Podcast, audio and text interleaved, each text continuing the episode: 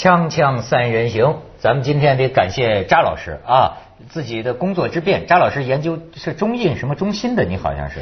我就是纽约的一个大学里边的一个印度中国研究所，我们是做中印美三方合作研究，哎，所以我们有很多这种项目啊、论坛呐、所以就认识了高兴。高兴啊！这个这个中文印度名字新印印度帅哥啊，扎老师给我们请来，谢谢印度叫辛格是吧？辛格对中文名叫高兴。你没姓的吗？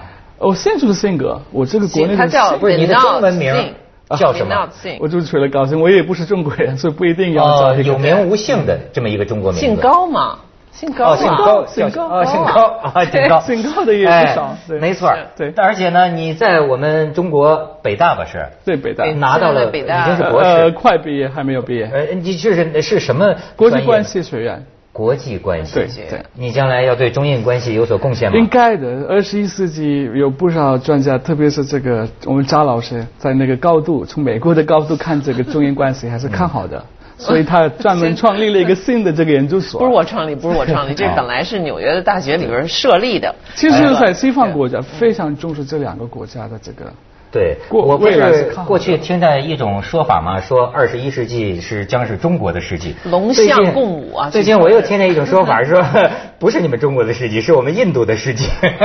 但是你们辛格总理就是你那个呃表叔，辛格说他总理。他的名言，真的，他是在一个国际论坛上，这这句话后来国际媒体报道很多嘛。就他在《金融时报》上，他在那个英国《呃金融时报》采访的时候这句话说的，是吧？就是他认为他自己是一个经济学家，也是剑桥毕业的，然后他就是说，因为这个印度的经济嘛，不是以出口导向，是以国内这个消费者，而且他说有一些创新的企业比较多，嗯所以呢，他说以国内经济最后会拉动长期的这个经济发展。哎，这个啊，中国也应该考虑，是就是印度的经济感觉有后劲儿，是吧？嗯后劲儿，这那中国的经济呢，现在也有它的危险，是不是？而且的确，它这个就是说出口导向型，现在我们这国内也一直在谈了好几年了，就是要怎么样拉动内需嘛，把这个对出口的依赖减减低，然后转向国内的消费。嗯所以那辛格总理，你们说说的挺靠谱的，呃啊但是给我们敲警钟呢。但是我看呐、这个中印两国间呐、有一个问题倒是相似的。对什么问题呢？就是腐败的问题。对 你知道，所以我要格外向你请教一下。最近印度出了个人物，你知道吗？我感觉是学甘地范儿的，你知道吗？他，你看啊，他反腐，是个反腐偶像。是的老头儿好像七十四岁了，最近又从监狱给放出来，啊，千万人欢欢呼他。对他呢？呃，中国没有那么反腐的。这老头儿说啊，你们这个腐败啊，你们要不解决，我绝食，绝食十天嘛，就不吃饭。他只要要求，比如说你国家如果有一个强硬的一个法律，他就要求你国会可以 chế 造一个非常有效的法律来监督每一个官员他今天负责什么工作，比如说办一个驾驶证，这个办驾驶证要花多少钱，要几个小时，门门上写好了，今天谁负责。对，每一个办公室必须在上面做一个这个表格，这样的话，任何老百姓、中产阶级嘛，去任何政府部门，政就丢了路，不知道该怎么办，该找谁，你明天过来。很多中国孩子去印度办事，说因为对他说哎印度有什么事，明天过来他不在，明天过来他不在，就是这样一个不负这个责任的行政府贿受贿在印度之普遍，我是很吃惊的。我觉得、啊是吗对，因为我们第就是很多年前我刚开始给这个研究所工作去印度的时候，我们的印象里的印度应该是一个民主的制度、法治，对吧？呃，可能是效率挺这个预先知道不是太高，但是这个。腐败这个问题完全出乎我的意外。最后你知道就有一个什么笑话了，就说说中国的腐败和印度腐败是有只有这样的不同，就是你在中国这个送了钱、行了贿以后能把事儿办了，到了印度你行了贿，事儿还办不了。呃我解释一下同样的腐败，这个腐败的意思但就是是更没有效率。文涛老师，你到了一个，比如说办签证，对你真不知道哪一个是官员，哪一个不是，他讲都说的对对你来说一样。有人撞了我是这个航空部部长，我马上给你批准当空中小姐。哎，这个空中小姐把爸爸妈妈这个家里的这个金子都卖出去，拿了十万卢比交给这个人，准备明天在国航里面当这个空姐小姐。对结果这个人跑了，是一个是个假装的一个人。他正好在那个部长的办公室下面，因为我们印度这个任何部门，包括总理办公室，你可以靠门进去，就是就是非常接触这个。这你们不是民主吗？不是这 哎新闻也是自由的吧？呃，那这些现象不监督的，不是可以监督你吗？完全可以监督，就是报道了以后查几个人抓几个人，这样的情况太多了。可是抓完了以后不是我听说最后说印度议员里边说百分之八十都是被告有贪污的，但是没有一个能真的落实，最后把他送到监狱里去的，议因为你议会的查不胜就旁。议会的多数党是腐败党。对现在现就是这个在两意思现在两派都斗起来了，什么呢？领导说你不缴钱，那怎么我高兴会啊？就是印度这个这个老百姓这个素质上也要重新道德上。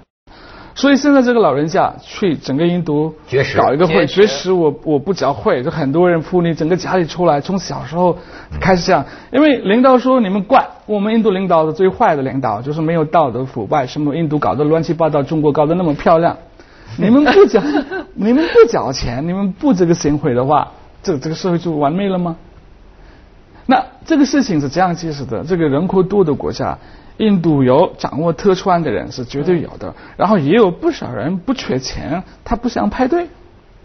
嗯，那么他绝对不想排队拿一个证件，所以呢，他要跳队要叫人，他任何人，包括火车票，就是找关系托人嘛这我们中国人也那么也。有些人知道该叫谁，不该叫谁。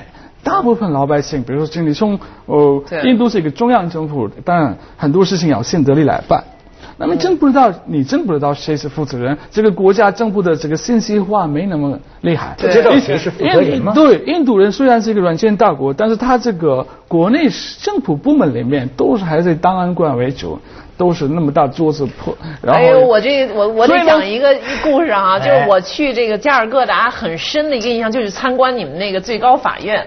那个最高法院是一个就是很神圣的那种那种老式的殖民时代的建筑，那院子什么都是高门，然后那个办公室都是老式的很大。然后后来我我去的时候就和一个叫卢思成的，就是绿色和平的一个香港人嘛，我们两个人去，然后说的不能光从前门看，我们得看看他办公室后边存档案的，一看吓死了，就开了一条缝儿，里边那档案从地上一直到特别高的顶全都发霉了，就是黄的呀，就你就觉得这个老百姓从前门进了地那个档案堆在那儿，可能堆了二十年，不知道谁在看这些档案。这就是我我觉得对印度那个法治一个大问号。不，但是这个不能怪印度本身的体系，印度都是把英国人在印度待了一百五十年，然后这些说的法庭也好，这个官僚主义也好，都是英国人留下来的，中国。很少动过，哎比如说印度自己搞了这个电子法一一一这个 e law 就是关于这个电子商户管理。那前面的这个新法或者其他的法都是英国人留下来的。那么英国人当时这个统治的模式，现在还存在。我很打一个比方，我自己比如说在中国要拿一个结婚证嘛，办证。中国跟中国女孩结婚，必须要求你在国外出一个证，你没结过婚，我才可以你花九块拿一个这边的红本那么我夫人说好，告诉你必须赶赶紧办，就是一千块。在印度拿一个我在印度我去使馆查。我我美国朋友他结婚了，他说我去了美国使馆，三次说了，我发誓我没结婚，我发誓我没结婚，我发誓没结婚，他马上拿到了。对我印度呢去了使馆，使馆说先去你的出生的地方找当地委员会的这个领导盖章，然后去外交部，然后去内政部，证明你没结我过婚。我我 证明这个弄不到，很多我以前也有几个印度朋友就弄到了，花了很多钱，他就是跑跑了六个月多在印度，爸爸妈妈已经说你别结婚了吧，我说这个这个。走到就是印度办任何事情嘛，这个事情就是当时英国人搞的，就是英国人在印度是说我们是法治，我们通过你说他法治这种统治这个印度主义，给你们对对对，了一种现在呢他没有开出这个。我们在学校里面办一个手续，中国我一个卡刷哪都可以。印度我办这个离学校的程序要一天到两天，每个地方都去改账好。中国人民就不要再有什么不满了，对吧？印度人民还在羡慕中国人效率高，反正我觉得。印度给这个锵锵三人行广告之后见。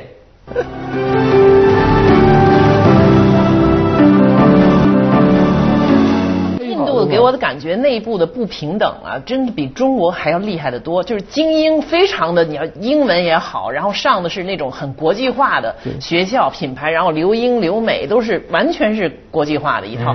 然后下边呢，我就以前没去印度以前，认为很多印度人都会讲英文，后来发现不是，完全是一个精英语言，很少数的。对大多数的人街头并不会讲，而且这种不识字的人，就这种不论他是低种姓的还是其实不只是低种姓的啊，各种种姓都有这种，就流落到最后。然后这个教育的问题就是说，呃，很多教师不上课，就是嘛？这特别哈佛大学严重的问题。哈佛大学有一个很有名的教授嘛，他被不上课不去教课，你你他在看报纸谈政治啊，就是印度人他？中国人，且这些呃教师是不是因为反正他这他就突放了突放了五百个学校，然后他把这个嗯案例送了。我说我随便转了拉斯坦班这个比较偏僻的班，五百个学校，然后他发现老师不在上课。很多老师，比如说当地人当地当老师嘛，有农业他管农业了，下游了都不知道。根本不不来学校对叫班长班长对带学生，然后自己去去盖厕所，而且现在干别的去了。印度只有就咱们就是这老师吧，这你说这非无土这课堂上什么对，还是手机响，这教师还在这儿，这啊已经很愤怒了。中国人现在的这些老师都都不好好上课，还在那手机上还在这外边做点什么事。不那些老师印度老师人都不在那儿，这干脆印度老师有个梦想，他们都觉得能当总理。是特，这是阿马提耶桑的一个著名的一本书的名字叫哦《会谈话的前那个印度人瓦吉贝嘛，特别会说话。是一个学校的中学的老师。哦然后很多领导是老师。现在印度法律上允许你当一个大学的教授，你可以参加国会的投票。两个行业，一个是律师，任何律师可以同时搞律师专业，同时这个参加政治。所以这两个行的人在印度可以说 有这个影响力怎么样？比如说印度有最好的这个法律体系，是英国人给类似等于香港，你看香港这个法治地区啊，是啊那香港没有腐败，印度为什么腐败？对呀、对这个律师盖这个保护这个国民的权利的时候，他就搞政治。印度所有的就是一个党派把这个地区最知名度的律师买下来了。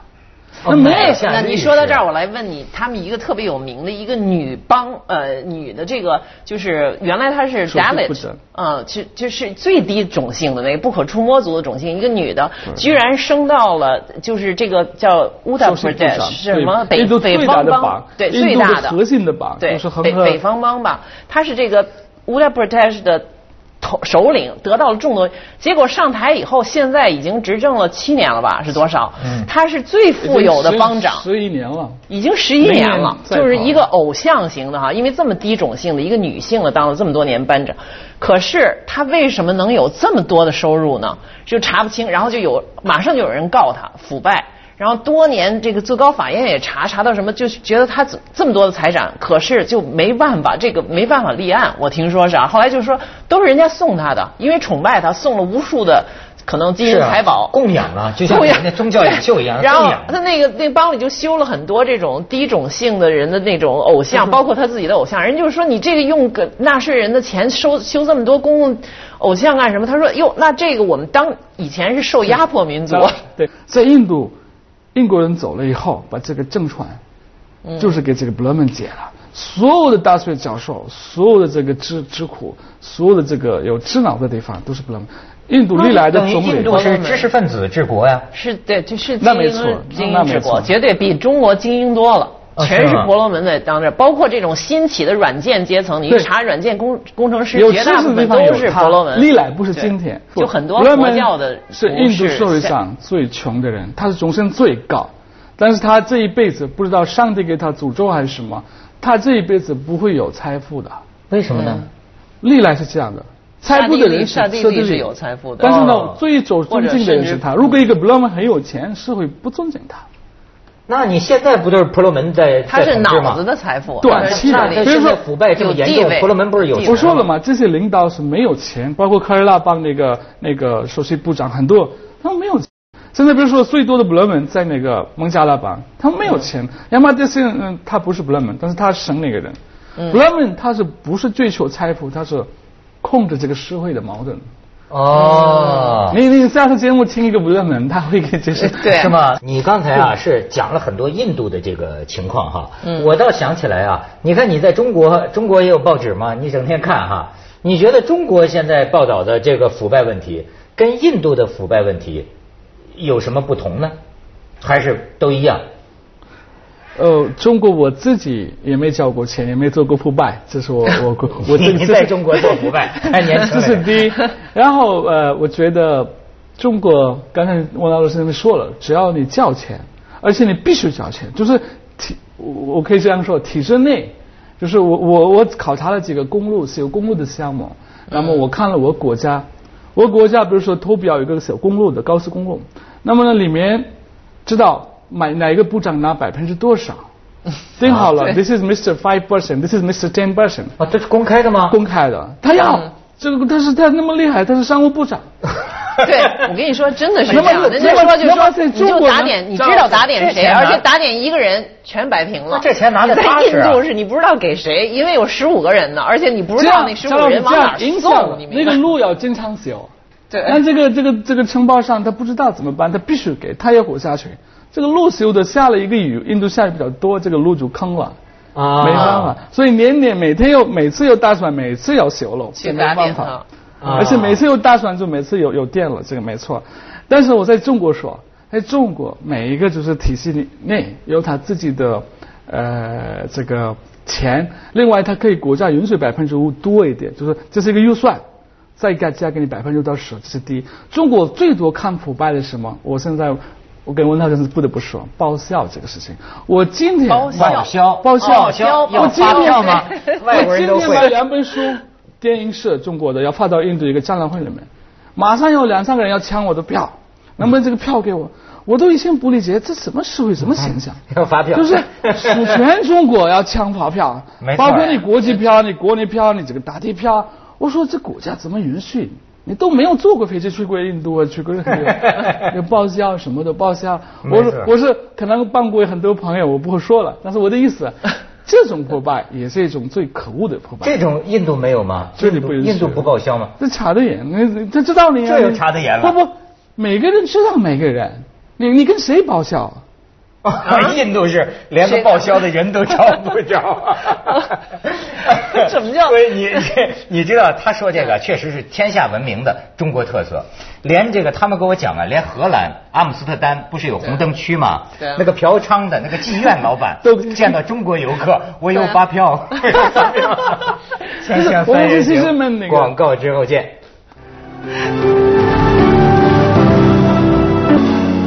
这辛格这印度口才，我这也够当总理的。对你也知道他说的他应该是中文婆罗门对，他说中文都这么能侃，他要是讲他的婆罗门语，那这没错侃成什么样？哎，我给你打听一下啊，最近说有个电影，印度电影叫《三个傻瓜》。对在印度火完了之后呢，就火遍港台，就要在大陆上演。嗯为什么那么火？第一，他这个在这个观众的这个目标是都是这个八零后、九零后的这个学生年轻人嗯呃文涛先生应该知道，就是在这个中国孩子来说，一个父母来说，我经常路过北大的图书馆，有人一个双胞胎，然后说能不能帮帮拍个照？我说好啊，我就帮他拍个照。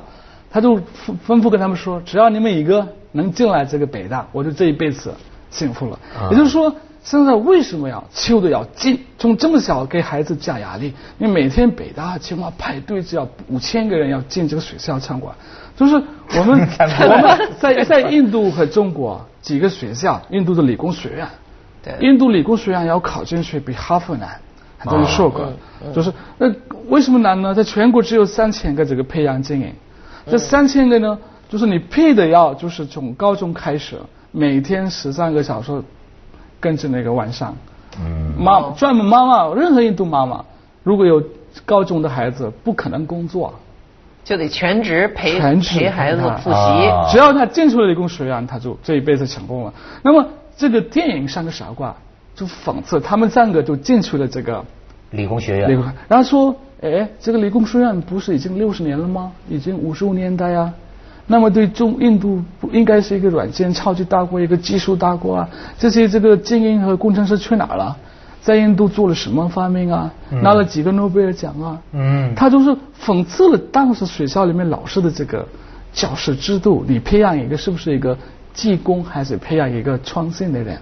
哎，对这也是中国的话题嘛。对一说就是钱学森老人最后留下的遗言，为什么我国培养不出杰出人才？就是他们也是应试教育，啊然后里边这三个傻，我倒是看了这个电影，里边其中那一个冒牌的是吧？那个傻瓜其实是一个最有个性的、最就是不循规蹈矩、创新的这么一个人。然后就在他的影响下，结果把这个他里边有很多搞笑段，那个演员也特别好，。那个演员现在叫阿梅看，阿梅看他不是最好的肌肉，但是他是一个最好的知识分子。